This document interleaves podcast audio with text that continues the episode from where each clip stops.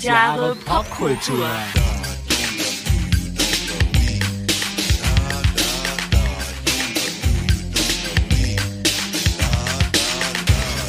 Guten Tag.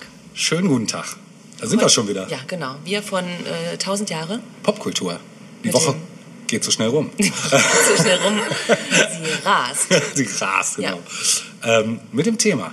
Immer noch Love, Love. L-O-V-E, L-O-V-E. im Wandel der Zeit. Oder wie Prince sagen würde, L-U-V.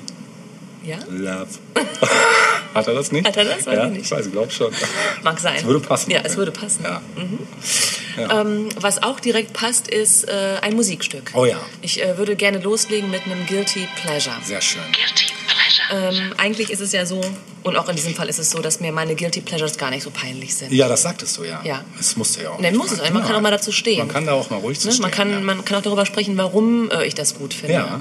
Denn äh, das, was jetzt kommt, ist eigentlich überhaupt nicht Musik, die ich höre. Ja. Auch nicht gehört habe. Das Stück ist von 1989. Ja. Und zwar von Skid Row. Oh, das ist krass. Okay, jetzt bin ich gespannt. Aber äh, diese Art von Band hat ja auch gerne mal eine Powerballade Ja, rausgehauen. eine und, ein so, Haarspray-Powerballade. und ein so ein Stück kommt jetzt nämlich. Äh, I Remember You. Hm. Mein Guilty Pleasure für euch. Geil. Viel Spaß damit.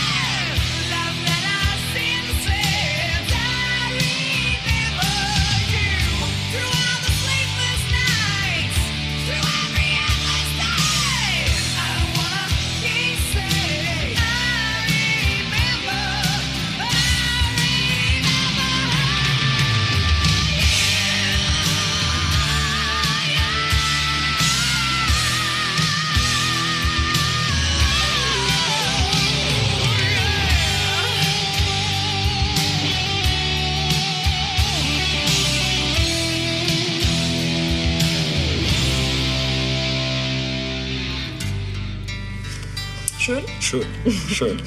Ich, also ich habe es noch so in, in, in Fetzen tatsächlich noch irgendwie parat. Ich hatte aber nicht mehr, dass das Skid Row war. Also die, Ich kenne auch sonst kein Stück von nee, denen. nee, ich muss auch sagen. Aber das hier ist so eine Powerballade, äh, wie sie mitten ins Herz geht. Genau, wie das so in den 80ern so Ja, genau. üblich war. Genau. Auch, ne?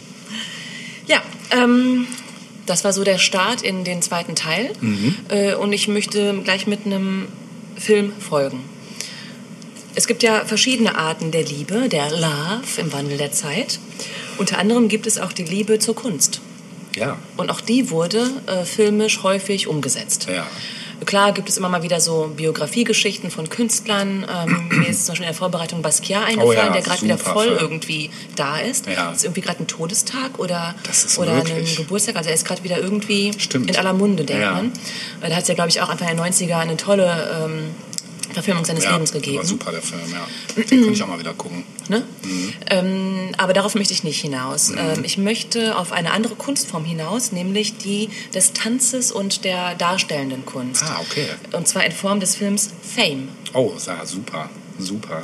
Ich glaube, Mhm. Leute unseres Alters, hoffentlich auch jüngere und auch ältere, äh, können damit was anfangen. Ähm, war vielleicht auch für einige prägend. Ähm, wer den Film nicht kennt, dem möchte ich gerade mal erklären, worum es dabei geht. Sehr gerne. Also, der Film ist von 1980.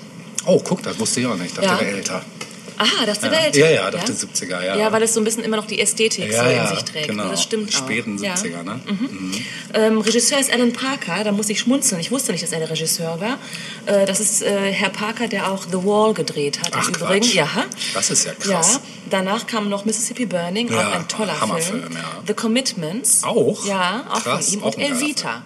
Die, die Verfilmung mit Okay, Madonna. das ist mal quer durch Alles. Alan Parker. Krass. Und eben Fame.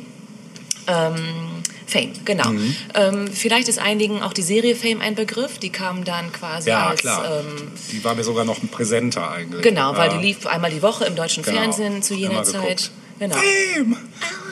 Ja. ja, genau. Und dieses Stück ähm, es stammt natürlich aus dem Originalfilm Ja. Mhm. Der Film Fame unterscheidet sich durchaus nochmal von der Serie. Also ich finde, ich fand die Serie toll, Ja. aber rückblickend, es gibt auch auf YouTube und auf anderen äh, Plattformen teilweise auch noch ähm, Folgen dieser Serie. Ja. Finde ich heute rückblickend ein bisschen, ja, geht so. Ja. Teilweise auch ein bisschen, ja, ich weiß nicht, keine Ahnung. Ähm, trifft nicht ganz das Niveau, das der Film hatte, finde ich. ja. Der Film ist in vier Teile aufgeteilt, in- ist schon in fünf Akte aufgeteilt. Ja. Ähm, man muss dazu sagen, dass ähm, zum einen der Film Fame benannt ist nach dem Bowie-Stück Fame. Ach, guck mal an. Das wusste ich auch Hätte man nicht. auch spielen können, mache Ja. ich aber nicht.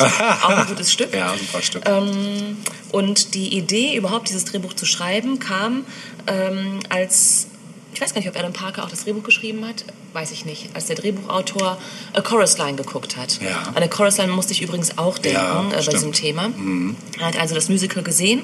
Mhm. und äh, unter anderem, absolut, und, absolut und unter anderem kommt in A Chorus Line die High School of Performing Arts in New York City äh, vor. Ah. Ja. Und das hat er quasi so als Aufhänger genutzt, um daraus eine Geschichte zu stricken. ja. So, das Ganze, ähm, wie gesagt, ist aufgeteilt in fünf Akte.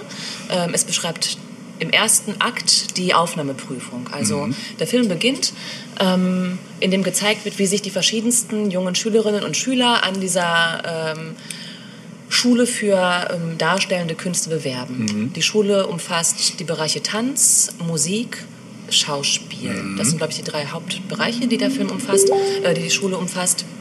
Und ähm, es ist so, dass man schon zu Beginn ähm, die späteren Protagonisten eben ähm, kennenlernt, aber auch viele andere, die sich dort eben vorstellen. Und das ist irgendwie ganz schön gemacht, weil es so Szenenwechsel sind von dem einen Genre hin zum nächsten und so weiter. Und irgendwann kristallisiert sich dann halt auch heraus, wer dann so die späteren Hauptdarsteller des Films werden. Das ist eine Gruppe von, ich weiß gar nicht, fünf, sechs Leuten. Äh, die finden sich dann teilweise auch später in der Serie wieder. Ähm, und man verfolgt eben über die nächsten ähm, vier Jahre, meine ich, den Werdegang dieser Schüler. ja.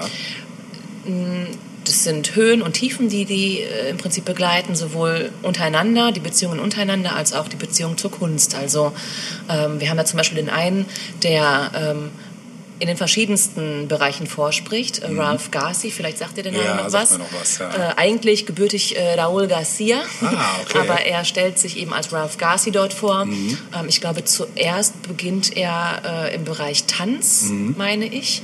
Ähm, da hat er sich dann irgendwie unter seine Chucks ähm, so Bier, ne, wie nennt sich das denn so, Kron Kronkorken? Kronkorken äh, äh, gepackt, damit er da irgendwie Stepptanz vorführen kann.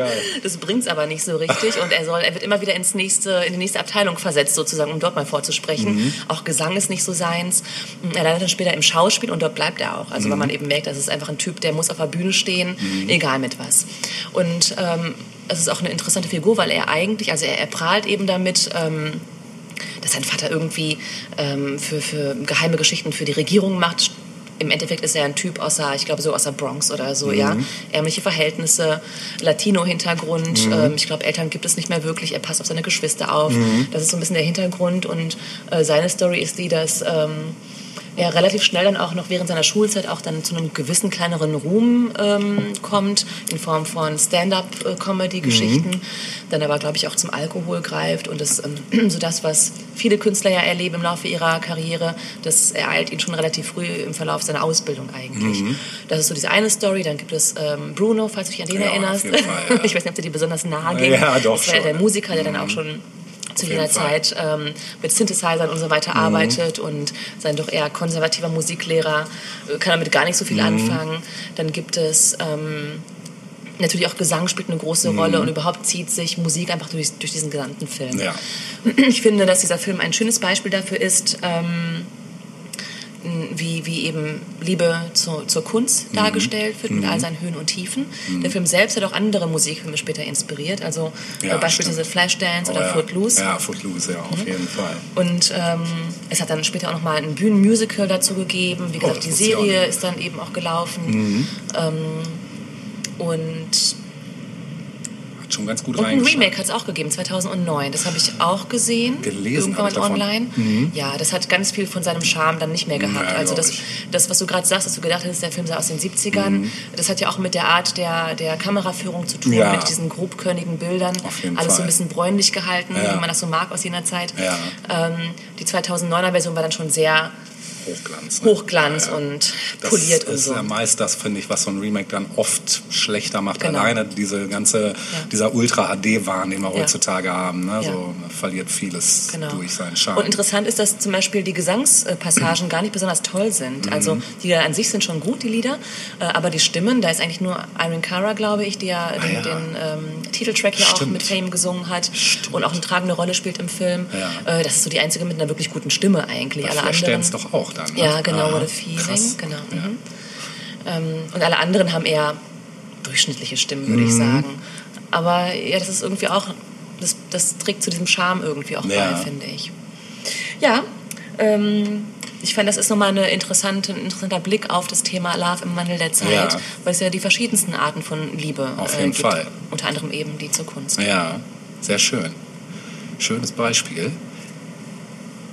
Wir mussten mal kurz off was entscheiden. Ähm, und zwar geht es jetzt mit einem Guilty Pleasure von meiner Seite aus weiter. Guilty Pleasure. Weil es gerade so schön gespannt. passt, genau. Ist es guiltier Und als mein Guilty Pleasure? Das kann ich, weiß ich nicht. Traust Kann du ich, kann ich nicht einschätzen. Ich traue mich auf jeden Okay. Fall. Doch, ja. Bin ein bisschen am Zittern, aber ich traue mich schon. Gut. Drei Songs, aus denen ich auswählen darf. Genau. Also ich habe jetzt gezogen und die Startnummer drei gewählt. Drei. Da schauen wir doch mal, was du da gezogen hast. Ich glaube, ich habe eine Ahnung, was du gezogen hast.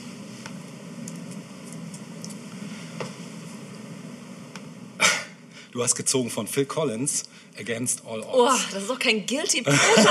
das ist einfach nur Pleasure hoch 10. Ist es auch eigentlich nicht, Boah. ich weiß. Ich hab's, also ich liebe es auch eigentlich. Ja, ey, wer, wer da nicht mitgeht, hat kein Herz. Ja, genau. Also bitte. Alle, Gut, die das es ist- scheiße das finden, schalten mich. jetzt ab und Genau, äh, richtig, hören skippen gefälligst jetzt drei, vier tschüss. Minuten vor, Ja. genau. Nein, die können doch nicht zurück. Nee, die können auch nicht zurück. Ihr müsst da jetzt durch. Ne? Gefälligst. Ja. Also nehmt euch ein Taschentuch und hört euch diese rührende Ballade von Phil Collins an.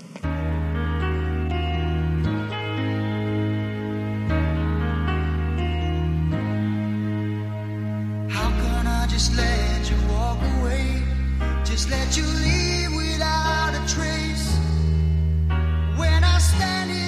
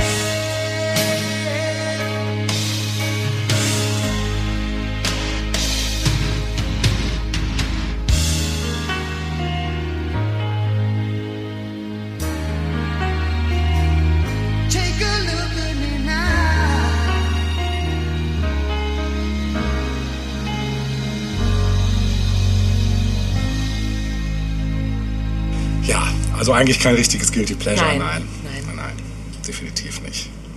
Ähm, wer da abschaltet, sorry, aber Leute, dann, dann könnt ihr ab jetzt komplett abschalten auch. Äh, ich mache weiter mit einer äh, Studie, über die ich im Netz gestolpert bin, und zwar zu dem Thema der Wandel der Liebe, Schrägstrich die große Sehnsucht nach dem wahren Gefühl, war eine Sendung ähm, im Deutschlandfunk, und zwar im Jahre 2017, Herbst 2017. Ich habe die Sendung selber nicht gehört, aber es gab äh, eine schöne Zusammenfassung davon äh, im Netz. Und da ging es also darum, die haben also ein bisschen untersucht, wie ist denn das so über die ganzen Jahre so mit der romantischen Liebe und zwar eben nicht nur in einer traditionellen Ehe, sondern auch in einer lockeren Zweierbeziehung und dann eben, wenn man weitergeht, so über die ganzen Jahre bis heute hin, so wenn es dann so um Sachen geht wie serielle Monogamie, was auch immer das sein muss, äh, oder auch dann Polyamoro Amorosität, sagt man das so? Ne, Ist ja auch so ein Thema der letzten Jahre. Ne? Und da waren halt Wissenschaftler aus allen Bereichen, mh, haben dazu getagt zu dem Thema in äh, Uni Duisburg-Essen. Und dabei wurden dann erstmal so die historischen Beziehungsmodelle und Gegenwartsliteratur und die Liebe als Thema in der Popkultur ähm, wurden da so miteinander verglichen Ja. und äh, dann wurde so ein bisschen recherchiert. Ne? Da wurden dann zum Beispiel, keine Ahnung, dann die haben sich so einzelne Sachen rausgegriffen. Zum Beispiel haben sie äh, Moulin, Moulin Rouge, den Film, Ja. rausgegriffen, weil er halt sehr ironisch und überhöht das Ganze dargestellt Ja. wird. Ne? Ich weiß gar nicht, von wann der Film ist. Anfang der 2000er, Ja, ne? so um den Dreh. Ich habe ihn auch nicht gesehen selber. Auch nicht. Ähm, okay. Also Ähm, Ausschnitte halt, ne? Ja, ja, man kennt halt so durch Ja, die Musik, genau. äh, die da drin vorkommt. Durch da sind ja auch einige Coverversionen, Mhm. ne? unter anderem das großartige von Ewan McGregor, ähm, äh, Your Song von Elton John Stimmt, gecovert. mhm. Super Version, finde ich. Aber wie gesagt, den Film konnte ich mir bisher noch nicht so geben. Ich weiß nicht warum, wahrscheinlich weil es bei Musicals, das ist ja nun eine Art von Musical, das ist immer so ein zweischneidiges Schwert bei mir. Das Mhm. kann zünden, muss aber nicht. Und in der Vergangenheit war meine Erfahrung, dass es oft nicht gezündet hat. Zum Beispiel bei der Rocky Horror Picture Show. Äh, hat bei mir leider nicht gezündet. Ähm, auf jeden Fall. Ähm, also die Frage war dann, ob mit Ironie oder als ernstes Beziehungsdrama ähm, die romantische Liebe ist immer noch traditionelles und zentrales Thema in der Popkultur, weil sie immer noch ähm, den in der Gesellschaft idealisierten Modellen von Liebe und Partnerschaft am nächsten kommt. Und ähm, Da war zum, also es wurde zum Beispiel so Leute wie Luhmann wurden angeführt. Ja. Ne? Ähm, da gibt es von ihm wohl ein Werk, das heißt Liebe als Passion. Kenne ich zum Beispiel nicht. Äh, ein Buch. Ne? Da gibt es das Thema der Se Semantik der Liebe. Im Übergang von traditionellen zu modernen Gesellschaftsformen äh, wird sich da auseinandergesetzt. Mhm. Ne? In der Vormoderne zum Beispiel ähm, ja, war Liebe so ein Gefühl, kann man so, oder es wurde so Ja. da herausgearbeitet und äh, so ein Tugendkanon mit Ehe in Verbindung meistens. Ne? Das muss man sagen, war so, ich sag mal, ja, Anfang 19. Jahrhundert bis davor Ja. und so ab den 20er, 30er Jahren wurde das Ganze schon ein bisschen, ging es schon ein bisschen lockerer zur Sache und ja, in der Romantik halt das Gefühl verselbstständigt sich und das Freiheitsrecht des Menschen, ähm, den Partner zu wählen aufgrund von Liebe halt. Ne? Und die Liebe äh, steht halt vor der Eheschließung. ähm, und dass eben nicht erst die Ehe kommt und dann wird Liebe praktiziert, so nach dem Motto. Ne? Ja, in den 20er Jahren, wie ich gerade schon sagte, äh, da kam dann das sachliche bzw. partnerschaftliche Liebeskonzept so ein bisschen mehr auf. Das war kühler und äh, man teilt halt so mehr so den Alltag und die Freuden der Freizeit, Sport, Urlaub, geht ins Kino, Museum, Konzerte, hat halt Kultur zusammen. Äh, und es geht nicht unbedingt darum, den anderen in seiner Gänze wahrzunehmen. Ne? Ähm, und es ist halt alles insgesamt kühler und nicht so auf die Ewigkeit angelegt. Ne? Und ähm, da gibt es dann wiederum, oder dann wurde rausgearbeitet, dass es eine enge Verknüpfung mit dem Konzept der Emanzipation der Frau gibt. Also sprich, dass die Geschlechter jetzt nebeneinander stehen, äh, mehr als damals. Ja. Ne? Und ähm, da wurde dann am Beispiel der Serie How I Met Your Mother das Ganze weiter äh, verfolgt. Die habe ich zum Beispiel nie gesehen, Ich kann ich auch nicht. nichts zu sagen. Ähm, aber ähm, da gab es so als Konsens, Männer werden entsorgt, wenn sie der Karriere im Weg stehen. So nach dem Motto. Das ist halt auch Thema bei der Serie wohl ganz häufig. Okay. Wie gesagt, kann ich Ja. nicht viel zu sagen. Ähm, ähm, ja, und dann gab es einen Versuch der Gleichstellung des romantischen Beziehungsmodells mit den Gleichberechtigten. Ähm, um beides leben zu können, wählen zu müssen, opferten die Frauen dann in der Serie ihre eigenen Ambitionen, so mehr oder weniger. Das ist wohl einer der roten Fäden, die sich da so durchziehen. Haben wir ja auch in anderen Serien Ja. mittlerweile, ist ja. oder auch in Filmen Filmen. ganz häufig, genau. Und äh, das Forschung, äh, Forschungsprojekt vergleicht dann ähm, eine Serienanalyse mit der Realität und Aspekten für die Zukunft. Das war dann Dr. Elke Reinhard Becker, kenne ich jetzt nicht, glaube, kommt aus der Psychologie. Die hat dann halt äh, die äh, Identitätskonzepte unserer Gesellschaft in den Blick genommen. Und ein Zitat von ihr war dann zum Ende hin, äh, wenn ich an einem Identitätskonzept festhalte, das sich um 1800 gebildet hat, suche ich vielleicht auch einen Partner, der eher romantisch tickt. Wenn ich aber ein postmodernes Identitätskonzept habe, äh, ich will ganz viele sein, mich ständig wandeln etc., dann würde ich eher ein Partnerschaftsmodell suchen, das nur seriell ist, wie die sachliche Liebe oder das partnerschaftliche Modell. Und ähm, der Fokus war dabei halt immer auf dem Problem der Identität. Ne? Und äh, ja, fand ich ganz spannend, weil äh, ja, wenn ich das jetzt mal versuche auf mich zu übertragen,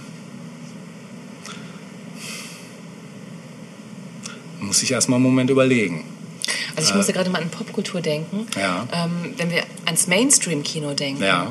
Ich finde, da war es sogar eigentlich bis in bis in die 60er hinein eben so dieses, gerade so die 50er Jahre Ja, Liebesfilme, stimmt. äh, um nicht zu sagen Schmonzetten. ja, genau. Da war das äh, sehr romantisch geprägt nach dieser Definition. Ja. Also ich glaube erst so, aber das deckt sich ja auch, also mit der Zeit, in der die Frau eben Gleichberechtigung anstrebte, Ja. in den 60er Jahren spätestens. Ich meine, Ja, das hat ja, natürlich schon viel vorher angefangen, aber Stimmt. dass es auch so den Weg in den Mainstream gefunden hat, deckt sich das auch schon sehr mit dem, was da so steht. Ja, oder? auf jeden Fall. Also es war, war auf jeden Fall sehr spannend, äh, das mal so gegenübergestellt zu sehen. Und du hast es ja heute wirklich so, also oder oft so, dass äh, in vielen Beziehungen, jetzt so aus meinem Bekanntenkreis, ähm, würde ich eher von, ja, von serieller äh, Geschichte Ja. sprechen. Ne? Ja. Also da wüsste ich jetzt wirklich vielleicht bis auf ein oder zwei Ausnahmen. Ja. Ja, Wir sprachen ja vorhin über diese Liebe ist-Bildchen. Mhm, ne? genau. Ich meine, meine Eltern feiern in zwei Jahren ihren 50. Hochzeitstag. Wow. Das muss man auch erstmal oh, Respekt. geschissen kriegen. Ah, krass. Ja, das ist heftig. Ja. Ja. Das ist schon, da kann man nicht von serieller, Nee. wirklich nicht. Oh, das ist eine Art Dauerbrenner Ja, ja, genau. als Serie. Ja. ja. Schon Ja, krass. Aber es ist schon, ich meine, wie viel, welche, jede zweite, jede dritte Ehe wird Ja, geschieden? Ja, kannst du sagen. Glaube ich schon, ja. Heutzutage. wenn sich überhaupt auf eine Ehe eingelassen wird, Ja. geht's ja schon los. Aber das deckt sich auch mit vielen anderen Aspekten des Lebens. Also Jobs beispielsweise Ja. auch nicht mehr für die Ewigkeit. Ja, ja, auf jeden Ne, Fall. Ganz viele wechseln nach fünf, sechs Jahren Definitiv. ihren Job, weil sie vielleicht auch das Gefühl haben, sie müssten. Ja, stimmt. Genau, Ja. du hast das bei Jobs, du hast das eigentlich wirklich, es zieht sich wie so ein roter Faden. Ne? Und ich Weißt du, was also- ich gerade überlegt habe? Aber ah, nee, da komme ich später drauf zu sprechen, sage ich jetzt nicht. Okay. Das passt. Mhm. Okay. Ja. Ja. also wenn ich halt, für, wie gesagt, für mich selber äh, so sehe, dann habe ich immer wieder so Phasen, wo ich merke, wenn ich dann in einer Beziehung bin, äh, ja, das ist jetzt irgendwie doch eher seriell. So, und dann kommt auch meistens so ein Punkt, wo ich das dann nicht gut finde. Also wo ich halt denke, hm, irgendwie ist das nicht... Aber strebst also, du es im Vorfeld dann auch als seriell an? Ja, das ist eine gute Frage. Das ist eine gute Frage. So, ich ähm, glaube... Die nächsten zwei Jahre sind wir jetzt mal zusammen. Danach gucken wir mal. Nein, so geht man halt, also gehe ich Ja, zumindest eben. nicht dran, Ja, nein. Aber ja, da muss ich mal drüber nachdenken, glaube ich. Das könnte Ja, aber das ist so der Lauf der Zeit. Ne? Ich meine, wer sagt denn schon, was das Bessere ist? Also, Ja, ne? also vielleicht ist die romantische Vorstellung, wie sie hier beschrieben wird, so überhöht worden. Mhm. Zu Unrecht. ja, vielleicht. Ne? Vielleicht. Vielleicht. Ja, Wer zweimal mit der gleichen pennt, gehört so, schon zum Establishment. Ja, also ich meine, das war ja auch 75. mal Ja, ein Motto, Fall. das äh, lange Zeit anhielt. auf jeden. Fall, ja. ja, wie kriege ich denn jetzt den Bogen zu meinem Musikstück gespannt? Verdammt. Ähm, Aus welcher Zeit ist es denn? Vielleicht Aus den können wir- 70ern. Ja, also wenn das ja, nicht passt. Das passt wie? Sau. Ja. Das ist eins meiner aller, aller, allerliebsten Love-Songs, weil ich mich da selber ein Stück weit drin wiederfinde. Es geht um, Männer können seine Gefühle nicht zeigen. Aha. Ja. Ähm, äh, ist vielleicht ein Vorurteil, vielleicht auch nicht. Das Stück heißt I'm Not in Love von 10cc. Das kenne ich gar nicht. Viel Spaß damit, das kennst du das? Ja, na gut, mal sehen.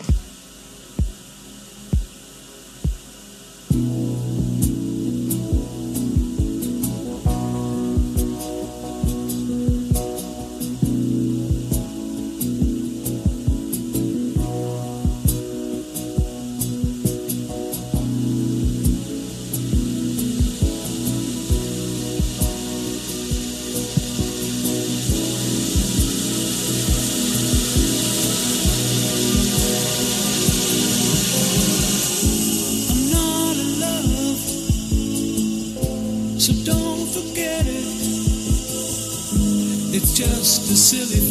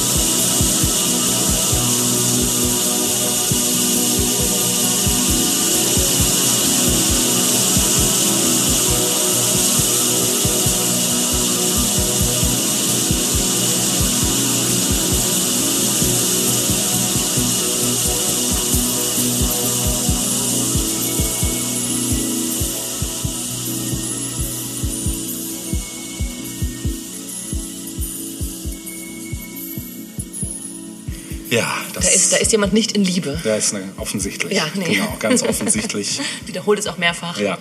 Dass es auch nicht missverstanden werden wenn man seinem Gesichtsausdruck im Video Glauben Ja. schenkt, meint er es auch total ernst. Total ernst. Ja. Ich möchte noch mal kurz ähm, auf deine Studie äh, zu sprechen Ja. kommen, insofern, als dass ich da einen schönen Aufhänger gefunden habe für Ja. nächstes Thema. Ja. Ähm, von wegen serielle Monogamie. Monogamie. Das, wo Menschen irgendwie doch äh, dann ähm, doch relativ viel davon halten, äh, wenn eine Liebe möglichst lange dauert und dann nicht irgendwann einen Cut machen, ist, wenn es darum geht, die Liebe zu ihrem Tier zu manifestieren. ja. Also die platonische Liebe zu ihrem Tier zu manifestieren. ja. Also auch diese Art von Liebe gibt es ja. Gut, dass du das Wort nochmal eingefügt hast. Auch diese Art von der Liebe gibt es ja. Ja. Und da ist natürlich ein, ein, ein Film sofort irgendwie ins Auge gesprungen, nämlich Lassie Come Home, Oh. aka Heimweh von 1943. Also der Auftakt für alle folgenden Lassie-Varianten, die es dann so bis heute gegeben hat. Lassie die Rückkehr. Lassie die Rückkehr, Lassie Neverending Story. Aber Lassie hatte eben auch einen Start, wobei Lassie nicht der erste Filmhund war, der es zu Nee. Ruhm geschafft hat. Nein. Äh, weißt du, was davor war? Ich glaube Tintin, oder? Rin Tintin. Rin Tintin, genau. genau, nicht Tintin. Also Freunde nannten ihn wahrscheinlich Tintin. Ja, Tintin war ja, glaube ich, eher Tim und Struppi, ne? Oder beziehungsweise. Hieß der nicht hieß einfach Struppi? Ja, aber der, im Original hieß das, glaube ich, Ah, Tintin. aha, kann sein. Meine ich weiß es nicht. Ich meine. Dann hat das wahrscheinlich auch da bei Rin Tintin seinen Ursprung. Vielleicht, weil da ist ja auch ein Hund dabei, Genau. nämlich Stropy. So, Mhm. Rin Tin war so der erste große Filmhund, den es gegeben hat. Mhm. Und ähm, es gab noch einen weiteren, der so ein bisschen ähm, zur gleichen Zeit wie Rin Tin unterwegs war, nämlich Strongheart. Äh, beides waren, meine ich, Schäferhunde. kenn ich gar nicht. Sagte mir auch nichts. Ich, Ja. sag, ich kannte nur Rin Tin, wobei ich auch Rin Tin nie irgendwie in Action erlebt habe. Doch, ich Ja? schon. Mhm. Ähm, Rin Tin war vor allem, vor allem ein Stummfilmstar. Okay. Mhm. Das war mir auch. Das, war, das wusste ich auch nicht. Wirft das jetzt alles über den Haufen? Nee, nee, Nein. nee. Aber ich weiß, dass mein Papa das geliebt hat. Siehste? Und sein erster Hund hieß auch So. Ja? Mhm. Ach. Schön. Unser eins hätte seinen Hund wahrscheinlich eher Lassie genannt. Wahrscheinlich, ja. Es gab nach Lassie Boomer. natürlich auch, ja genau, ich würde gerade sagen Boomer Ja. oder ähm, was gab es denn dann noch? Benji, und Benji, seine ja. Filme. Beethoven. Ein Hund namens Beethoven, genau. Ich möchte mal kurz auf Lassie Come Home zu sprechen kommen. Also Ja. Mhm. den ersten großen Auftritt, den Lassie, der Collie, hatte. Ähm, erinnerst du dich an den Film? Ja. Äh, Lassie Come Home? Ja, habe ich gesehen, ist Ja. allerdings ewig. Also Bestimmt, hat man als Kind Ja, gesehen, ne? ging mir genau. genauso. Ähm, das war schon ein, ein fetter Erfolg, dieser Film. Also zum einen ähm, spielt er 1943 oder wurde 1943 gedreht, ähm, und zwar in Technicolor, was Oh. äh, immer so ein großes Ding war noch Stimmt. zu, damals, Ja, äh, ja, zu der damaligen Zeit. Also es war einfach nochmal... 1943 wurden einfach noch viele Filme in, in Schwarz-Weiß gedreht Ja, und wenn man dann plötzlich mit der vollen Filmpower, mit der vollen Farbpower um die Ecke kam, dann machte das schon Wizard was aus. Wizard of Oz 1939, genau. Ähm, so, und so bestach dann eben auch Lassie unter anderem mit der, mit der tollen Farbgebung dieses Mhm. Films. Ähm, der Film spielt ähm, in England tatsächlich, obwohl es eine amerikanische Verfilmung ist. Mhm. Spielt aber in England bzw. in Großbritannien. Einige Teile spielen auch in Schottland. Und das Ganze beginnt eben mit Lassie, dem Familienhund, und äh, seinem Herrchen, einem Jungen, der wiederum Kind äh, von eher ärmlichen Eltern ist. Ähm, es- spielte zu einer Zeit, in der es England wirtschaftlich nicht gut ging und es führte dann eben so weit, dass die Eltern schrecklicherweise diesen Hund weggeben mussten und den verkauft haben an einen, weiß ich nicht, Großgrundbesitzer oder so. Lassie wird also unter Tränen fortgeschafft. Es, es beginnt aber auch so, vielleicht erinnerst du dich an diese Szenen, wo Lassie den Jungen von der Schule abholt. Ja. Das sind, finde ich, ganz, äh, ganz tolle Szenen, die einem auch wirklich ewig, Szenen, ja, wirklich auch ja. ewig in Erinnerung Ja. bleiben. Also wie das Kind in der Schule ist und Ja. Lassie läuft dann um eine Ja. bestimmte Uhrzeit von zu Hause los, Ja. kennt den Weg in- und auswendig und wartet dann beim Schulklingeln auf das Kind. Und beide gehen dann zusammen zurück. Ja. Das ist so, was will man mehr von Geht einem das Haustier? Herz auf, ja. Also geht das Herz auf, wirklich, ja. Und so ist es auch in diesem Film. Ähm, nun, das Herz fällt in sich zusammen, als Lassie eben verkauft werden muss. Und Lassie erlebt dann allerhand Abenteuer, denn Lassie merkt schnell, hier will ich nicht sein, da wo ich jetzt bin. Mhm. Ich will zurück zu meinem Herrchen. Und dieser Weg ist aber recht äh, beschwerlich. Unter anderem landet äh, Lassie dann auch bei Liz Taylor, bei einer jungen Liz Taylor in ihrer zweiten großen Filmrolle. Ähm, die sie damals hatte. nicht. Ja, sie wurde wohl gewählt für diesen Part. Eigentlich war sie gar nicht die erste Wahl. Also Mhm. es gab damals ganz andere Kinderschauspieler wie, ähm, sag mal, äh, Judy Garland beispielsweise ja. oder die Kleine mit den Locken. Ähm, Ja, äh, Ihr wisst, wen ich ja, meine. ich weiß es auch. Äh, komme- Shirley Temple. Shirley Temple. Genau. Liz Taylor war jetzt nicht unbedingt so das Kind, das unbedingt in das äh, Mhm. Bild des Kindes gepasst hat, aber äh, sie hatte einen englischen Dialekt, weil sie in England ähm, geboren wurde wohl und deswegen wurde sie gewählt und naja. Die Karriere, die daraufhin folgte, die ist uns allen bekannt. Ja. Jedenfalls schafft es Lassie dann doch irgendwann nach Hause, nach, äh, nach all diesen Eskapaden, äh, die Lassie da irgendwie durchlaufen muss. Und darf dann auch zum Schluss bei seinem Herrchen bleiben. Der Baron hat, oder der Großgrundbesitzer hat dann ein weiches Herz und ähm, die, die Familie darf den Hund behalten und der Vater bekommt dann irgendwie einen Job auf diesem Großgrundbesitz des Großgrundbesitzers. und so endet dieser Film. Ja. Ähm, auch später ähm, hat Lassie, wie gesagt, in Serien, in der Serie auch seine große Rolle gehabt. Also er hatte dann wechselnde Besitzer, äh, Timmy beispielsweise Ja, genau, oder Jeff Timmy. und dann auch noch einen Timmy Ranger nicht. später. Ah, ja, stimmt. Ähm, ich finde, so eine wiederkehrende Szene ist, wie dann irgendwer ähm, in der Küche steht, in der Serie Lassie, und dann kommt Lassie angelaufen und alle schreien, "Ah, Lassie will uns was sagen. Das Kurbeltelefon an der Wand betätigt. Irgendwer wird angerufen. Ja, genau. Hier, Drama ist am Gange. Verbindung. Genau, Verbindung, Verbindung. und, ähm, aber ich finde, dass Lassie im Film nochmal eine ganz besondere Rolle hat, nämlich die des ewigen Freundes der Familie. Mhm, stimmt. Wenn du bist Hundebesitzer. Ja, Mhm. genau. Ich, ich hatte nie einen Hund, aber Ja. äh, du wirst das vielleicht mal ganz anders nachvollziehen Ja. können. Ist das so? Ja, das ist so. Ja. Ja. Hunde sind schon, ich meine, sind auch alle sehr unterschiedlich. Ich hatte ja schon ein paar, durch meinen Vater früher auch, der hatte immer irgendwie Hunde und ähm, die, die wir da hatten, waren alle sehr, sehr vom Wesen sehr unterschiedlich. Ja. Eine Eigenschaft ist bei allen gleich gewesen, nämlich die Treue und die ja, bedingungslose Ergebenheit und Liebe. Ne? Ja. Auch übrigens noch ein ganz wichtiges Thema. Bedingungslose, komme ich auch noch mal drauf. Äh, auf jeden Fall. ähm, ja, so, das kann man, glaube ich, so ganz gut zusammenfassen. Ein Tier ähm, halt nun mal eben nicht über die Kommunikationsmöglichkeiten wie ein Mensch verfügt und ähm, auf ganz andere Dinge achtet, wenn du was machst oder wenn du mit ihm redest oder äh, gewisse Gesten machst oder so. Und ähm, das ist so finde ich bei Hunden immer gerade ganz speziell sehr faszinierend, weil man einfach merkt, wie sehr die auf den Menschen fixiert sind. Jetzt im Vergleich zu einer Katze zum Beispiel, die ja, Ja. erstmal, der ist erstmal scheißegal. Hauptsache Ja. ihr Futter steht da. Und der Hund äh, ist da doch anders drauf. Ne? Würdest du zu deinem Hund jemals sagen, wir haben uns auseinandergelebt? Oder wir haben uns in verschiedene Richtungen entwickelt? Vermutlich Nicht so, ne? nicht. Nein. Nee, vermutlich nicht. Ja, interessant, oder? Dabei ist es ja auch Liebe. Ich meine, ne? man könnte Ja. auch sagen, tschüss. Genau, könnte man. Aber das ist, Der nächste ich, Urlaub steht an. ich lass dich mal an der nächsten Tanke raus. Gibt's ja auch. gibt's auch, ja. Ja. Das ist ganz hart. Ja. Ja, ist es.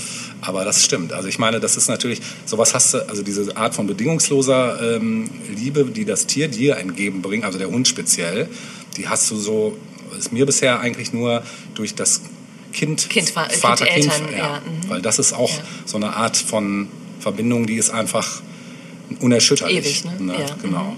Und das ist so eine Sache, die, glaube ich, auch immer oft oder sowas wünscht man sich natürlich für eine Beziehung, also wünsche mir ich mir zumindest für eine Beziehung, Ja, mhm. bin da aber bisher eigentlich immer irgendwann auf Grund gelaufen. Weil du gesagt hast, wir haben Nee, uns nicht, gar nicht mal, weil ich es gesagt habe, sondern vielleicht hat das Gegenüber Ja, auch gesagt. ja. Aber da gibt es ja auch verschiedene Gründe. Aber es ist so, Ja klar, also mit einem Menschen kannst du was anderes kommunizieren als mit einem Hund. Ne? genau. Ja, da genau. kann es erst gar nicht groß zum Streit kommen. ja. Kann es auch, aber dann aus anderen Gründen wahrscheinlich. ja, genau. ja, das Futter steht nicht da, wo es soll. Äh, oder Richtig, so. oder da ist plötzlich ein Haufen in der Wohnung, der da nicht hingehört. Genau. Ähm, Genau. Ja, genau. Es gab dann eben äh, diese Hundefilme, Mhm. aber es gab auch viele andere Tierfilme, also Black Beauty, Fury, Mr. Ed. Oh ja, oh ja. Also unzählige Sachen. Ähm, ein Schweinchen namens Babe? Babe. Ja. das hat ja vor nichts halt gemacht. Nee, gar ne? nicht. War alles dabei. Äh, wie hieß dieser Fisch? Dieser Zeichentrickfisch, der. Ah, boah. Puh, das Du ist eine gute Frage. Ja, ja. Ja, aber ein schöner Film ja, eigentlich. ja, Mhm. komm nicht drauf. Gut, das war dann schon wieder ich völlig Zeichentrick. nicht mehr ne? auf dem Schirm. Ja, ja. Nee, das ist ja egal. Also das Medium war dann ja fast wurscht, Ja. sag ich mal. Ja. Ähm, ich ähm, würde noch gerne noch mal zum Thema Schnickschnack und äh, ich habe es vorhin Honorable Mentions genannt, Ja. also Dinge, die man vielleicht mal erwähnen sollte, weil sie vielleicht auch noch mal irgendwie ihren Teil beigetragen haben zum Thema Love im Wandel der Zeit. Mhm. Ja. Mhm. Ähm, es gibt ja diese äh, Band Die Ärzte und die haben sich häufig besonders Gedanken gemacht zum Thema Liebe. also Stimmt, die hatten ja. so Sachen wie Claudia beispielsweise, die eine besonders innige Beziehung zu ihrem Schäferhund ge genau. ge gepflegt hat.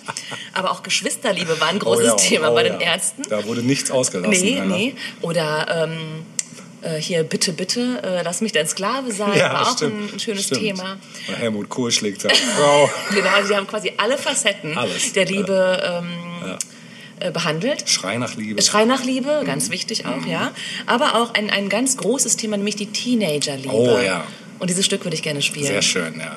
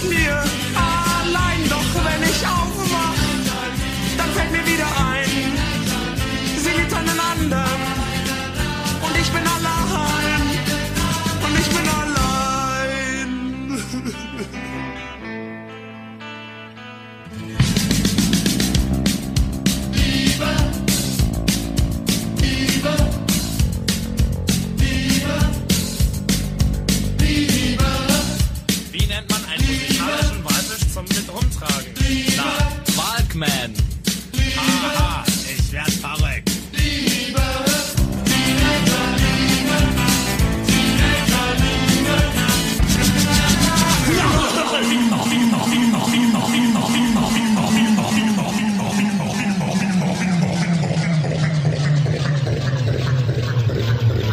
Das äh, Stück ist übrigens aus dem Film Richie Guitar. Ach, guck mal an. Ja, hast du den mal gesehen? Ich bin mir nicht sicher. Ja, guck mal online, den gibt's auf YouTube, glaube ich. Ich habe den vor ein, zwei Monaten zum ersten Mal gesehen. Ja. Ich weiß, dass er damals halt der Mega-Hit war. War das aus der Aber Zeit? Ähm, mhm. Ja. das Stück ist von, weiß ich nicht, was habe ich mir, ich glaube von 84 oder Ja, so das sogar. passt, ja. Äh, 85, der Film eben auch. Und der Film, das Stück ist eigentlich aus dem Film. Ah, okay. Das muss ja. Super Film. Ja. Auf jeden Fall angucken. Cool. Ja, muss Auf jeden Fall. Ja.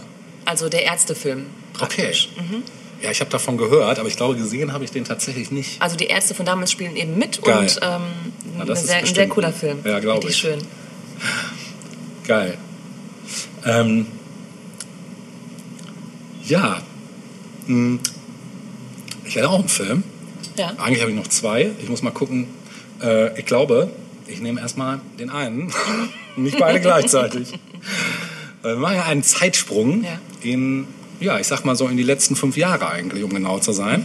Hm, relativ noch aktueller Film, vor allen Dingen vom Thema her, weil das Thema, was in dem Film thematisiert ist, eigentlich heutzutage, ich sag mal, schon wesentlich mehr Gestalt angenommen hat, als es noch zu dem äh, Zeitpunkt war, äh, hatte, als der Film rauskam. Ich habe vorhin schon geahnt, dass du einen bestimmten Film vorstellen würdest, Ja. als du vorhin einen kurzen Hinweis gegeben hast. Ja. Aber ich, kenne, ich habe den Film nicht gesehen, komischerweise, weil der Typ einer meiner Lieblingsschauspieler ist. Und Nämlich du an weißt das- auch schon, welchen ich meine, ne? Hä? Genau. Ja, Ich schieß meine- mal los. Ich, ich habe den nie gesehen, dummerweise. Ja, den musst du gucken. Ja. Es ist wirklich ein sehr, sehr toller Film mit eben einem der großartigen Schauspieler, nämlich Joaquin Ja. Phoenix, genau. Und ähm, ja, aus dem Jahre 2013 von Spike Jonze Ja. wird er so gesprochen. Jonesy? Jonesy, Jones, Jonesy? keine Ahnung. Ja, Okay. auch äh, Sabotage von Ja. Beastie Boys, das Richtig. Video damals gemacht. Ne? Genau. Und viele andere, glaube ich. Noch einige andere Ja. Filme auch. Ja, ne? Ähm, hat er nicht auch gemacht, wo die wilden Kerle wohnen? Keine Ahnung. Auf jeden Fall äh, auch ein sehr, ja, also der liebt halt auch die Experimente. Und der Film hat auch so eine ganz eigene Atmosphäre so. Es geht halt also hauptsächlich eben um den Hauptprotagonisten, der da heißt Theodore Twombly. Und der ist äh, ein sehr introvertierter und schüchterner Mann, äh, der beruflich seine empathischen Fähigkeiten nutzt, äh, indem er äh, Auftrag, in Auftragarbeit Briefe für Menschen schreibt, denen es schwerfällt, ihre Gefühle dem Gegenüber verständlich zu machen. Das ist so sein Haupt, Ja, so wie Tätigkeit. Roxanne, ne? ja, Ja. stimmt. Genau. Und ähm, dadurch äh, offenbart er lustigerweise eben seinen Auftraggebern deren eigenen Gefühle, die er selbst nicht wahrzunehmen in der Lage ist. Das ist also die ganze Kontroversität in, den, in der Geschichte. Und er ist halt mit zunehmender fortschreitenden äh, Entwicklung im Film wird er halt immer unglücklicher mit seiner Gesamtsituation so. Er ist halt auch, also er hat halt keine Beziehung, er tut sich halt auch sehr schwer und er weiß aber, ähm, ja, also es geht ihm privat halt einfach nicht gut und er, seine Gefühlswelt bereitet ihm halt große Probleme. Und äh, er steht dann eben kurz vor der Scheidung zu seiner Jugendliebe Catherine und ähm, zur Ablenkung besorgt er sich ein neues, viel umworbenes Betriebssystem äh, für seinen Rechner ähm, mit einer weiblichen Identität und einer angenehmen Stimme und das installiert er auf seinem Rechner. Und über Headset und Videokamera äh, kommuniziert er mit diesem Betriebssystem, welches sich selbst irgendwann den Namen Samantha gibt. Die ist also so autonom, dass die äh, dass Sich selbst einen Namen geben ja, kann. Genau. Und ähm, ja, diese Samantha lernt dann eben schnell über die sozialen Interaktionen mit Theodor ähm, wie das Ganze so in der Menschlichkeit äh, funktioniert, mehr oder weniger. Und äh, ja, Theodor ist ebenso fasziniert von den Fähigkeiten von dieser Samantha und durch diese intensiven Gespräche baut sich eine sehr freundschaftliche und dann aber auch eine sehr intime Beziehung auf. Und ähm, ja, in einem dieser Gespräche, ähm, da ähm, gibt, so diesen Hinweis darauf, dass er eben gerade seine Scheidungspapiere kurz davor ist zu unterzeichnen und äh, gesteht dann dieser Samantha eben die Angst vor seiner Einsamkeit. Und sie versucht ihm zu helfen, äh, indem sie ihn von der Notwendigkeit überzeugt, sich mit einer anderen Frau zu einem Blind Date zu verabreden. Und äh, eine geeignete Frau ist auch bald gefunden, irgendwie online. Und äh, dann wird dieses Blind Date auch eingetütet und die beiden verstehen sich auch sehr gut. Äh, bevor es dann aber zu weiterführenden äh, Geschichten kommt, äh, fragt die Verabredung ihn dann irgendwann geradeaus, ähm, ob er ja, so an einer langfristigen Beziehung äh, interessiert sei. Und dadurch fühlt er sich komplett überrumpelt und äh, bricht das Date abrupt ab. So, und lässt, also wird so zurückgelassen, mehr oder weniger. Das äh, berichtet er dann wieder dieser Samantha, also diesem Betriebssystem. Und ähm, das ist dann von nun an das Hauptthema, eben die zwischengeschlechtliche Liebe. Ne? Zwischen den beiden Ja. ist das Hauptthema. Zwischen wem? Zwischen Ihm? Samantha und, Aha. und ihm halt. Ne? Und äh, Samantha äh, fragt ihn immer nach den emotionalen Qualitäten zu seiner äh, seinen Beziehungen, unter anderem auch zu seiner besten Freundin, die da Amy heißt, lustigerweise auch von Amy Adams gespielt wird. Mhm, die auch also super ist. auch sehr, sehr großartig, genau. Und ähm, der Trombley sagt dann halt, dass sie halt immer gute Freunde waren und äh, dass da halt aber nie was draus geworden ist oder es nie was draus entwickelt hat. Und Amy ist halt mit einem gewissen Charles verheiratet. Ja, und durch diese Gespräche mit dieser Samantha ähm, kommt bei Trombley immer mehr so eine ja, längst vergessene Lebensfreude wieder rein. So, und ähm, dann trifft er irgendwann diese Amy und äh, die offenbart ihm, dass sie sich scheiden lassen will, weil sie gerade einen extremen Stress mit ihrem Mann hat. Ja, und äh, die hat aber schon in der Zwischenzeit eine sehr bedeutende Beziehung zu einer Frau aufgebaut. das Ganze wird halt immer weiter verschachtelt und äh, es geht dann irgendwann so weit, dass dieses Betriebssystem sich verselbstständigt und plötzlich auch Beziehungen mit anderen Betriebssystemen anfängt. Also es wird halt richtig crazy. Ne? Ich will auch gar nicht das Ende vorwegnehmen. Äh, der Film ist einfach super gefühlvoll erzählt und der, also die Schauspieler sind allesamt durch die Bank weg einfach genial und wirklich sehr, sehr sehenswerter Film. Aber auch ein sehr, ja, es ist schon auch ein sehr melancholischer Film. Also es ist schon nicht unbedingt ein gute Laune-Film. Ja. Ne? Ich sage jetzt aber auch nichts zum Ende. Nee. Ich nehme nichts vorweg. Nur, dass ihr diesen Film wirklich euch anschauen solltet. Machen weil im Hinblick auf so Dinge wie heutzutage Alexa Ja, und wie die ganzen ja, Geräte ja. heißen, das Ganze ist nicht mehr so wirklich weit entfernt. Ne? Mhm. Brauchen wir nur Siri auf dem iPhone nehmen. Äh, da könnt ihr euch auch schon stundenlang mit unterhalten, wenn ihr möchtet. Ne? ja, es ist halt, also ich glaube wirklich, dass, dass das nicht mehr lange dauert, dann haben wir sowas. Ne? Also die künstliche Intelligenz schreitet oder hat in den letzten Jahren so extreme Fortschritte erzielt. Es ist ja mittlerweile schon so, dass so ein gewisser Roboter, ich weiß den Namen gerade nicht von ihr, der wird schon mittlerweile auf irgendwelche Tagungen eingeladen, um seine Meinung kundzutun zu politischen und gesellschafts gesellschaftlichen Themen. Wird also schon eine künstliche Intelligenz mittlerweile mit einbezogen in menschliche Krass. Diskussionen. Also Meinungen der künstlichen Ja. Intelligenz. Ja. Ich hätte nur so Sachen mitbekommen, wie das, ähm, das teilweise in der Pflege eingesetzt wird, Ja. im asiatischen Raum. Ja, Gruselig. Ja, äh, und letztens gab es wohl irgendwie einen Fall, dass ein, ein Roboter quasi mit einem Display, wo der Arzt in einem Krankenhaus äh, zu sehen war. Ja. Und dieser Arzt hat über den Roboter dem Patienten irgendwie eine Krebsdiagnose mitgeteilt oder so. Also mega heftig. gruselig, ja. Mhm. Weil er es selber nicht mehr konnte. Ja, weil er da in seinem Büro sitzt und andere Sachen danach noch zu tun hatte. oder Mhm. Crazy. Ja, das ist es halt. Ne? Das Ganze wird dadurch natürlich auch entmenschlichter so. Und dann ist halt die Frage, kann die künstliche Intelligenz das aufwiegen? Wahrscheinlich erstmal nicht. Nee. Ne? Weil dazu fehlt ja halt die So. Und Menschlichkeit. selbst wenn sie es könnte, soll Ja. sie das überhaupt? Nee, ja, Also- eben, genau. Das ist die nächste Frage. Ne? Da kommen so ethisch-moralische Ja. Aspekte. Und also der Film ist wirklich, wirklich sehr, sehr gut. Und ich glaube, ich muss mir den auch die Tage mal wieder angucken.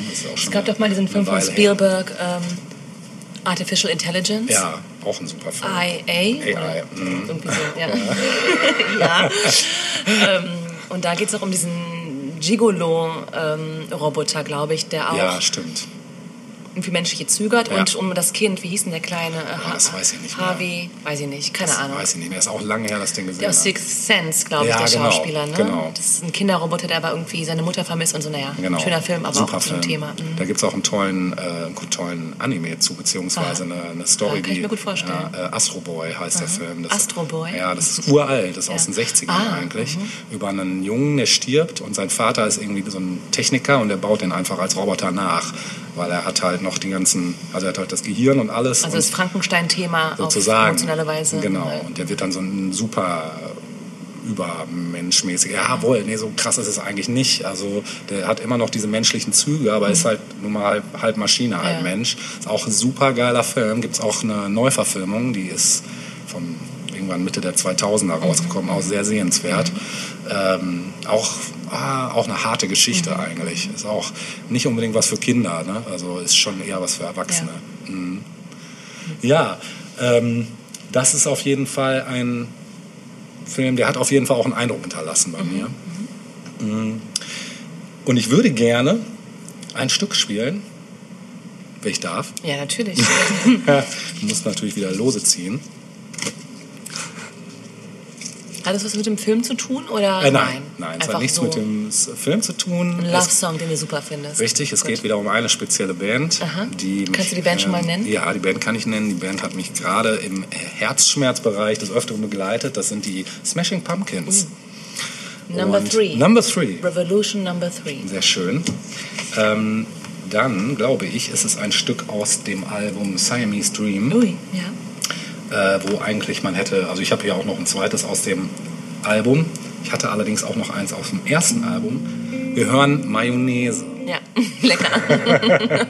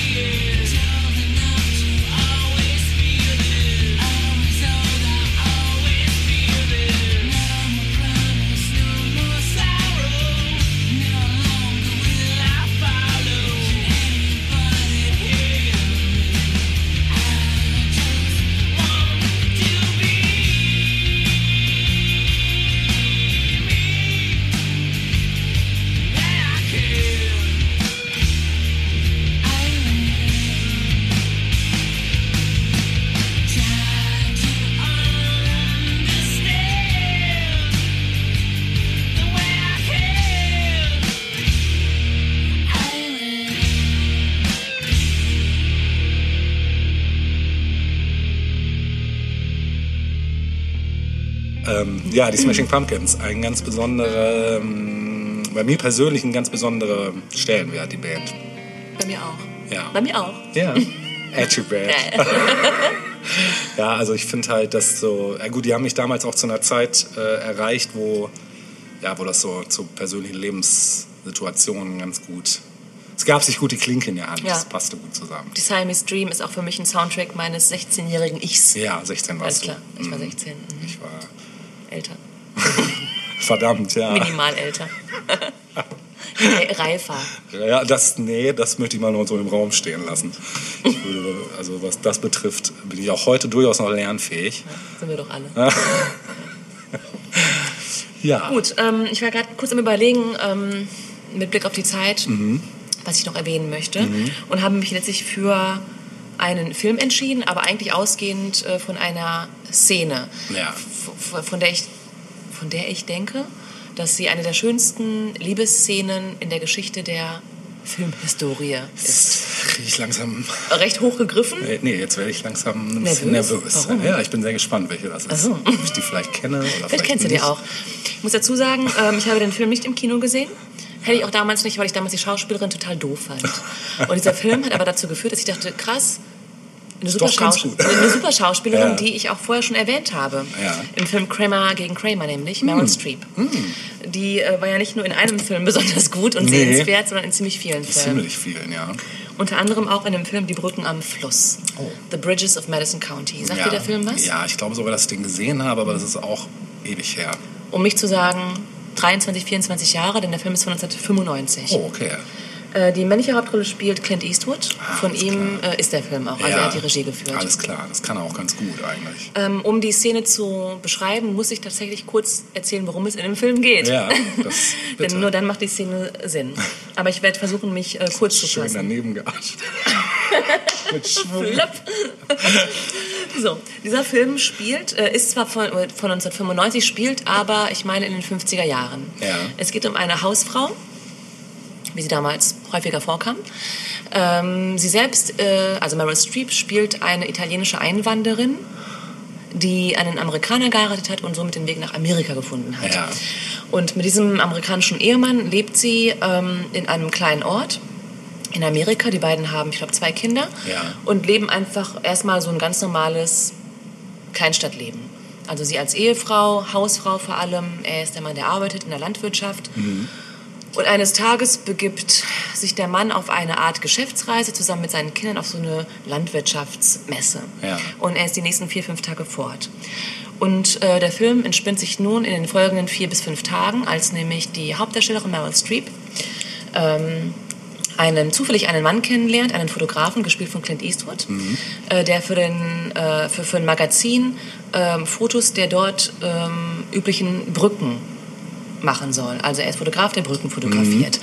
Und er kommt eben in diesen Ort so ein bisschen als der Lone Stranger, so ein bisschen. Es hat Ja. ein bisschen was von einem, von einem äh, ähm, Western sozusagen, wie Das er da so als der. Eastwood ja auch ganz ja, gut. das kann der Eastwood Ja. gut. Ähm, und das ist ja auch immer so ein wiederkehrendes Thema Mhm. in Liebesfilmen, der, der undurchsichtige äh, Fremde, der dann in, ins Leben der Protagonistin Mhm. ähm, kommt. Und so ist es auch in diesem Film, wobei er sich relativ schnell offenbart. Also er ist eben dieser Typ, äh, Fotograf, äh, recht weltgewandt und sie eben diese kleine, meint man, Hausfrau in ihrem kleinen Häuschen, in ihrem kleinen Ort. Und ähm, sie zeigt ihm so ein bisschen auch die Umgebung und so kommen sich die beiden näher. Wie gesagt, das Ganze spielt in den 50er Jahren, also zu einer Zeit, in der schon das gesehen werden mit einem anderen Mann, außer dem Ehemann, schon schwierig werden konnte. Aber ähm, die beiden verlieben sich dann im Verlaufe dieser vier, fünf Tage ineinander und ähm, zum einen verlieben sie sich, zum anderen äh, symbolisiert er für sie aber auch so ein bisschen so diese Sehnsucht nach dem, was sie nie hatte. Also ähm, das Leben abseits des Hausfrauendaseins. So, irgendwann kommt ähm, der Ehemann zurück mit den Kindern und eigentlich muss alles wieder so sein wie beim Alten, denn eine Scheidung kommt im Prinzip nicht in Frage. Also der Ort ist klein und es gibt da auch schon einen Fall von äh, Ehebruch und es hat für die Frau ist, ist für die Frau nicht gut ausgegangen, die diesen Ehebruch begangen hat. Und somit ist auch klar, ähm, unsere Meryl Streep wird diesen Schritt sicherlich nicht gehen. es kommt Violenza aber bitte was? domestica. Violenza domestica gab es dann wahrscheinlich. Häusliche Gewalt. Ja, gut. ja, den Eindruck hat dieser Ehemann jetzt nicht gemacht, Ah, okay, aber das. Ausgestoßensein Ja, aus der Community So- so ein Schnellschuss ähm, war auf jeden Fall, wäre auf jeden Fall Folge gewesen, Ja. Mhm. ganz klar. Und ähm, der Film endet auch damit, dass sie eben bei ihrem Ehemann und bei den Kindern bleibt. Mhm. Ähm, das Ganze findet auch im Rückblick statt. Die Kinder finden irgendwann Briefe der verstorbenen Mutter und somit Ah, okay. offenbart sich diese Liebesgeschichte. Aber ich will auf eine ganz bestimmte Szene hinaus, in der nämlich noch ein bisschen, un, ein bisschen offen ist, wie sie sich entscheidet. Also, ähm, die Szene findet statt, als der Ehemann zurückgekommen ist und der Fotograf sich noch im Ort befindet. Sie sitzt also mit ihrem Ehemann im Auto. Äh, es prasselt ein starker Regen äh, nieder. Das muss so sein in Ja. so einem Film dann, in so einer Szene. Und ähm, die beiden sitzen im Auto und sie bemerkt plötzlich, dass vor ihnen im Auto, im Tru in, in diesem Pickup-Truck, der Fotograf sitzt, Clint Eastwood. Und im Prinzip würde jetzt nochmal für sie die Möglichkeit bestehen, aus diesem Auto auszusteigen und in das Auto von Clint Eastwood zu steigen und für immer davon zu brausen in die neue Liebe. Und Meryl Streep dominiert diese Szene, dass man das kaum in Worte äh, fassen kann. Also sie spricht kein einziges Wort in dieser Szene. Ihr Mann redet ein bisschen über Alltägliches. Man sieht aber, wie ihr Blick immer wieder auf dieses Auto fällt. Und man merkt auch, wie Clint Eastwood vermutlich im Rückspiegel sie bemerkt. Und das Ganze ist dann eben an einer Ampel, äh, findet es statt. Äh, sein Blinker geht, glaube ich, Richtung links und die müssten geradeaus weiter. Und für sie gibt es nur diese eine Möglichkeit, jetzt noch aus dem Auto zu steigen. Und man sieht ihre Hand, wie sie nach, der, äh, nach dem Türgriff äh, greift. Und man fragt sich so, Meryl, machst du es? Und man wünscht sich, Meryl, mach es, mach es. Und sie tut es am Ende nicht. Und äh, Clint Eastwood biegt nach links ab und sie mit ihrem Mann fährt geradeaus weiter. Und das war's mit dieser äh, Liebesgeschichte, die da irgendwie versprochen wurde dem Zuschauer. Ja. Eine der schönsten Liebesszenen aller Zeiten, finde ich. Ich weiß nicht, ob du sie noch vor Augen hast oder ob du dir vorstellen hab- kannst, wie ich heiß kann's mir sehr gut das vorstellen, Ganze ist. ja, wie gesagt, Fall. sie spricht kein einziges Wort, man sieht nur, sie weint auch in diesem Auto und ihr Mann bemerkt es nicht einmal. Alles Mhm. ist irgendwie, du denkst dir, Mann, der, der Typ passt nicht zu dir, du hast Clint verdient. Und ja, aber es soll dazu nicht mehr kommen. Mir fällt ein Zitat dazu ein. Mhm. Wir wählen. Wir haben immer die Wahl. Das bekannte Unglück oder das unbekannte Glück. Vielleicht aber auch mit Fragezeichen versehen, weil das Unbekannte ist Immer, immer mit, Frage, Fragezeichen immer mit versehen. Fragezeichen versehen. Klar. Ja. Aber man, wer nicht wagt, der nicht gewinnt. Ja, vielleicht auch das. Aber lieber den äh, Genau, ich weiß, was du sagst. der Hand als die Taube auf dem Dach. Ja, da gibt es ja unzählige Ja, Sprichwörter, gibt's die einen in die eine oder andere Richtung leiten können. Auf jeden Fall, ja. So, ein Song muss daher. Ja, bitte schnell. Äh, Schnell. ähm, guck, ich habe jetzt hier zwei Stücke stehen. Ja, Warum eigentlich nicht? Ich glaube, ich wollte dich auch losen lassen. Ah, ja. Haben wir Nummer eins und zwei hier mal Hier, schnell zur Hand? ja. Mhm. Die beiden. Ähm, ich kann schon mal sagen, das Ganze ist jetzt von Otis Redding. Oh. Denn ich finde, es muss, muss, muss ein Souls-Stück äh, beim Ja. Thema Love im Wandel der Zeit stimmt, das hatten wir auch noch gespielt gar nicht. Haben wir ne? nicht. Und Nee. eigentlich hätte es durchgehend laufen müssen, so als Hintergrundmusik. Äh, Musik. Jetzt ist der Zettel auf den Boden gefallen. Damit hast du das, das Losen schon vorweggenommen. Warte mal, ich leuchte. Wir machen nächste Woche weiter. äh, leuchten wir mal den Weg. Ah, Da. hier. Ein bisschen Slapstick hat noch nie geschadet, würde ich sagen. Also, einmal bitte losen. Äh, Das eine Stück ist von 1965, das andere von 1964. Ich habe gezogen die zwei. Die zwei. Das ist von 1964 das Stück Pain in My Heart. Oh, das kenne ich, glaube ich, gar Als nicht. hätte es Merrill selbst komponiert. Ich bin sehr gespannt. Yes.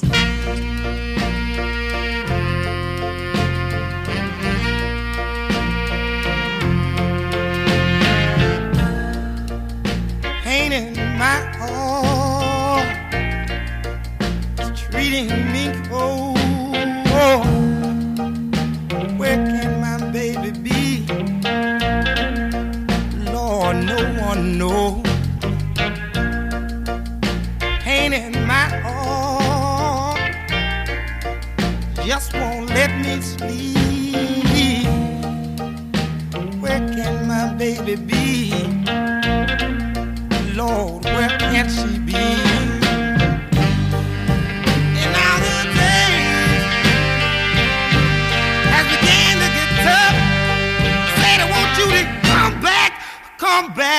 Come back, baby.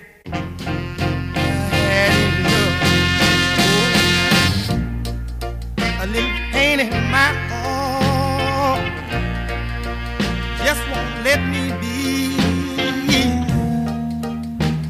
Wake up restless nights, Lord, and I can't even sleep.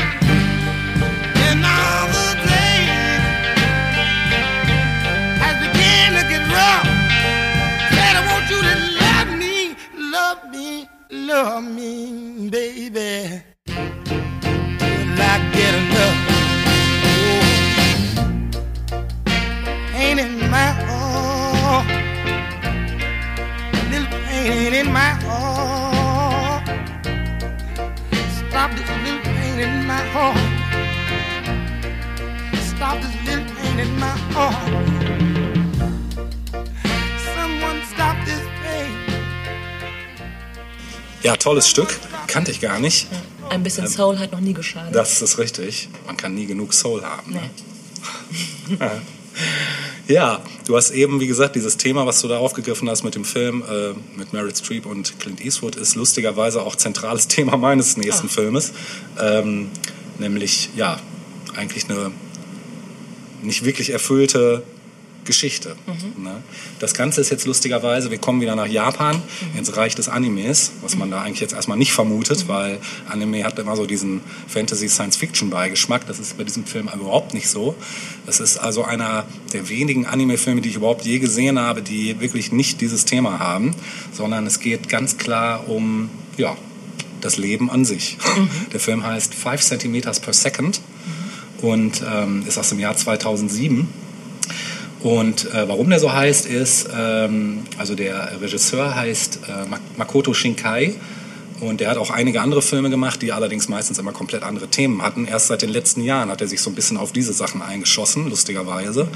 Ähm, und ähm, ja, es geht um Kirschblütenblätter, die in der Geschwindigkeit von 5 cm pro Sekunde zum Boden fallen. Das ist also der Hintergrund des Titels. Und, So schnell? Jo, krass, ne? Hätte ich auch nicht gedacht.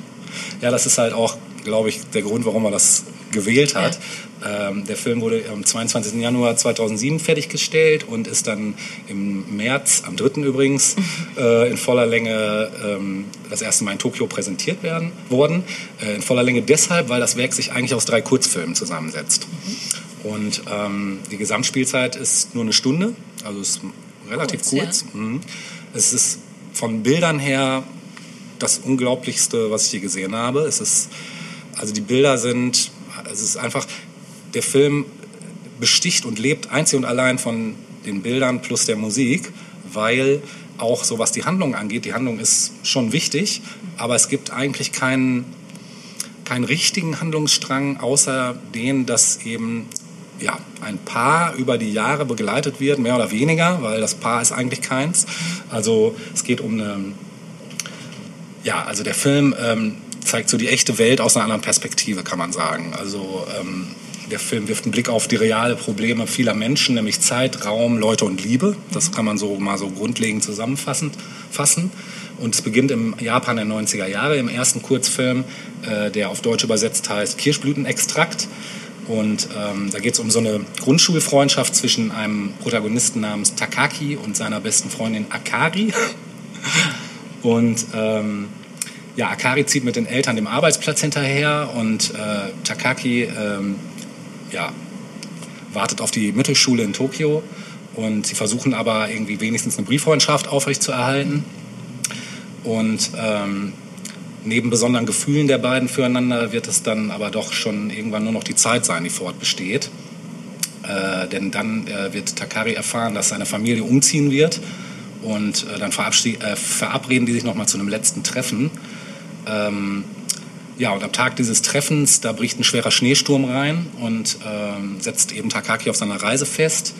Und äh, stundenlang dauert das, äh, oder würde es dauern, bis er zu dem Ort kommt, wo sie sich treffen wollen. Und er kommt dann da auch, keine Ahnung, einige Stunden später dann tatsächlich an und völlig enttäuscht auf dem Bahnhof, weil er eigentlich auch nicht mehr damit rechnet, sie jetzt nochmal zu sehen, lustigerweise oder überraschenderweise. Äh, wartet sie aber tatsächlich noch im Warteraum seit vier oder fünf Stunden. Die beiden sind total gerührt und ähm, gehen dann in die Richtung von Akaris Haus und äh, küssen sich da das erste Mal unterm Kirschbaum. Und in der Nacht beschließen die beiden in so einem Schuppen noch eine gemeinsame Nacht zu verbringen. Und am nächsten Morgen äh, verabschieden die beiden sich und Takaki fährt mit dem Zug nach Hause und äh, Akari hatte wohl noch einen Brief für ihn und gibt ihm den aber nicht, weil sie sich nicht traut. Ne? Und dann ähm, wollte Takaki ihr auch einen Brief geben, den er aber auf dem Weg zu ihr verloren hat. So, so geht die ganze Tragik los. Und in dem zweiten Film, ja, da geht es mehr oder weniger eher um Takaki, weil der ist eben in seiner Oberschule angekommen und ähm, seine Klassenkameradin Kanai oder Kane, ich weiß nicht, wie man es ausspricht, leider gibt es den Film auch nur auf Japanisch mit deutschen Untertiteln, deshalb weiß ich äh, nicht mehr genau, wie man es ausspricht. Aber aus der ähm, Perspektive in der zweiten Episode, die zeigt halt auch Gefühle für äh, Takaki, aber traut sich nicht, ihm das zu sagen. Und später ähm, beobachtet sie Takaki, wie er dauernd in die Ferne starrt, so als ob er was suchen, was weit entfernt scheint und findet es aber nicht. Und ja, ihre Liebe zu ihm bleibt genauso unausgesprochen und unerfüllt wie seine zu Akari. Ja, und der dritte Kurzfilm, ähm, den möchte ich eigentlich nicht vorwegnehmen. Weil wir das alle gucken müssen. Genau, weil ihr das eigentlich gucken müsst. Man muss sagen, auch das ist ein Film, der nicht unbedingt die Stimmung aufhält, aber er ist einfach so wunderbar gezeichnet. Also es ist so, allein die Bildsprache ist wirklich Wahnsinn. Man kann den Film komplett auf YouTube gucken. Mhm, Ich werde den Link natürlich einfügen, weil man sollte den Film gesehen haben. Und es ist auch hier wieder so dieses, dieses Spiel, Bild trifft auf Musik. Ist einfach richtig, richtig gut. Ne? Ähm, die Kritik wollte ich gerade noch zitieren, weil die so schön ist. Ähm, keine Geschichte mit Mechas, also mit Robotern, keine Geschichte über Paralleluniversen. Ähm, Shinkai bleibt in seinem dritten Anime der Realität verhaftet, um erneut von seinen Lieblingsthemen zu erzählen, von unerfüllter Liebe, von Sehnsucht und kurzen Momenten des Glücks. In drei Kurzfilmen beobachtet er seinen Protagonisten Takaki, wie dieser sich über die Jahre hinweg verändert, vom Teenager zum Erwachsenen. Wie in allen Shinkai-Filmen steht dabei kein üblicher Spannungsbogen im Mittelpunkt. Vielmehr folgen die Erzählungen assoziativen Bildern, die durch ihren Detailreichtum und ihre außergewöhnlichen Perspektiven bestechen und somit eine neue Raumerfahrung ermöglichen. Ja, das bringt es ganz gut auf den Punkt. Während die inhaltlichen Auslassungen die Zeitsprünge und offenen Enden zum Nachdenken anregen. Makoto Shinkais Bilder und Klangwelten faszinieren aufs Äußerste. Und das, dem ist nichts hinzuzufügen eigentlich. Ja, also ein ganz toller Film, auch selbst wenn man kein Anime-Fan ist, weil es einfach auch nicht so dieses Klischee ist. Es ist Ja. halt nicht so dieses Science-Fiction, was weiß ich was, äh, Fantasy-Ästhetik, sondern wirklich so Realität. Ja, so viel dazu. Klingt sehr vielversprechend. Ja, ist wirklich sehr, sehr schön. Ist wirklich ein schöner Film.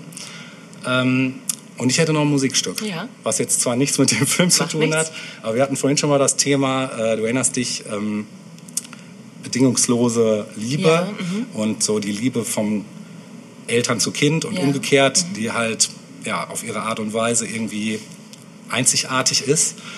Und äh, dazu ist mir ein Song ähm, wieder eingefallen, den ich jahrelang irgendwie, der irgendwie in Vergessenheit geraten ist. Ich bin auch wieder über irgendeinen Film drauf gestoßen. Ich weiß gerade nicht mehr, welcher Film es war. Da tauchte der im Soundtrack auf. Ich dachte mir, der schreit danach, den heute zu spielen. Und zwar heißt der so der Song ist von Ben Folds Ja. und heißt Still Fighting It.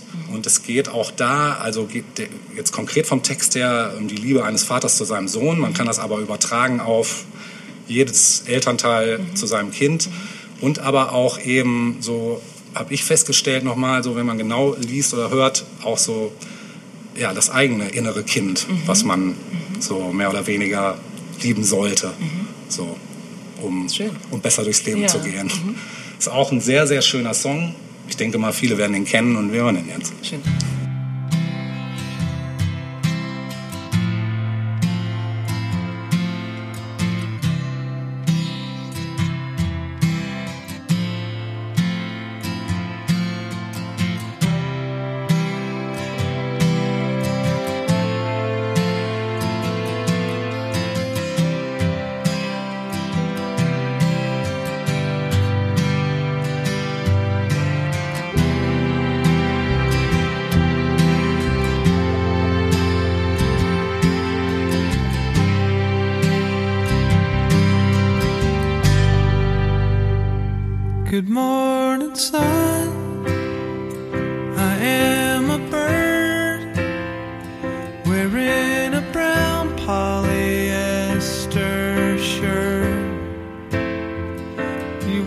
Want a coke? Maybe some fries. The roast beef combo's only